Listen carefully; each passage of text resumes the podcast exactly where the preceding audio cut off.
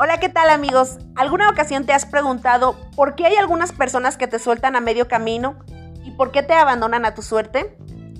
Pero también te has preguntado por qué hay otras que llegan a medio camino y te cambian por completo tu suerte? A las segundas son a esas personas a las que hay que aferrarse con fuerza, porque siempre quien llega sin ser llamado termina siendo la mejor compañía en el viaje de la vida.